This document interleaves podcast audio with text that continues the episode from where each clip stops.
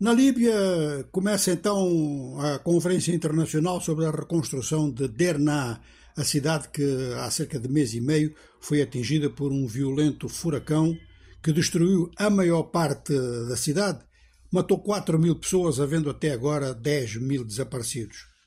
O governo baseado em Tobruk, cujo parlamento, aliás, é reconhecido internacionalmente, ao contrário do executivo, que internacionalmente é reconhecido o de, da capital Tripoli, mas esse governo baseado em Tobruk pretendia dar um grande impacto a este evento. Só que a insegurança provoca muitas ausências externas e também o facto de que o governo de Tobruk eh, deu uma expulsão, decretou uma expulsão mais ou menos simbólica, porque também não havia muitos diplomatas por ali, uma expulsão dos diplomatas de países ocidentais que apoiam Israel, então esses países não vão estar presentes nesta conferência.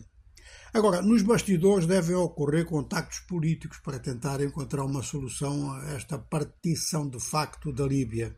Mas aqui podemos também fazer uma pergunta que muita gente está a fazer na Líbia. Esta partição não é coisa para durar muito tempo. Não se vai chegar finalmente a um acordo em que fica o leste e o oeste e depois em relação ao sul, em relação ao Fezan, logo se vê.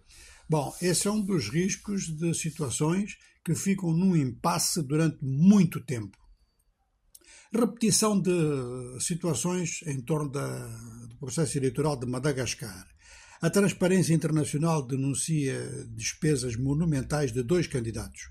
O atual presidente, Andy Rajoelina, e Sidney Randrianos Ialco, espero ter pronunciado bem, que é um candidato que se lançou muito em cima da hora, que tem uma grande fortuna pessoal, diz que o dinheiro vem dessa fortuna. Mas, segundo a Transparência Internacional, a origem dos financiamentos está largamente oculta. Então, esta situação cria um desequilíbrio em relação aos outros 11 candidatos que também têm se queixado disso.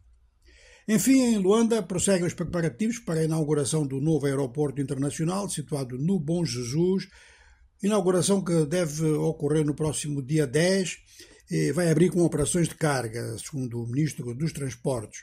O governo angolano está a atribuir a esta obra um alto valor simbólico. Obras eh, para finalização ainda estão em curso no dia de hoje.